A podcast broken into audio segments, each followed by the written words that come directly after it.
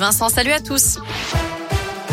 À la une, neuvième jour de la guerre en Ukraine, le président Zelensky réclame plus de sanctions et appelle les Russes à descendre dans la rue alors que l'armée russe a pris le contrôle de la centrale de Zaporia, la plus grande d'Europe, après des bombardements cette nuit, ce qui a provoqué un incendie. De son côté, Vladimir Poutine vient d'annoncer qu'il voulait bien dialoguer avec l'Ukraine en vue de la paix, à une condition que toutes les exigences russes soient acceptées. Fin de citation. Notez aussi que la France annonce que les poids lourds qui transportent de l'aide humanitaire pour l'Ukraine pourront rouler, circuler les deux prochains week-ends. Chez nous, nouveau rassemblement de soutien au peuple ukrainien. Il a lieu en ce moment devant l'hôtel de ville du Puy-en-Velay. De son côté, la commune de Villars ouvre aujourd'hui un registre en mairie pour ceux qui souhaitent accueillir des réfugiés.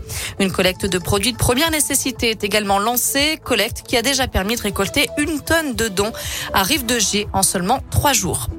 Dans l'actu également, j'ai la conviction que je peux être utile dans les cinq ans à venir. Après sa lettre aux Français pour officialiser sa candidature à la présidentielle, Emmanuel Macron euh, s'est adressé aujourd'hui aux militants de la République en marche. Et d'après plusieurs médias, le chef de l'État s'exprimera aussi euh, ce soir avec un message sur les réseaux sociaux. Je vous rappelle que c'était le dernier jour aujourd'hui pour s'inscrire sur les listes électorales. Dernier jour aussi pour que les candidats réunissent les 500 parrainages pour se présenter. Ça se termine à l'instant. Ils seront 12 sur la ligne de départ le 10 avril pour le premier tour puisque Philippe Poutou affirme avoir réuni lui aussi assez de signatures d'élus.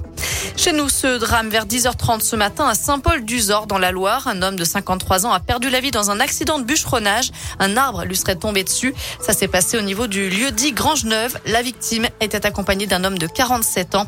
Ce dernier était légèrement blessé et transporté à l'hôpital de Montbrison.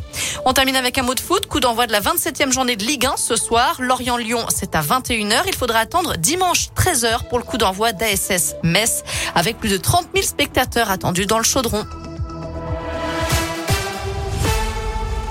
Merci beaucoup.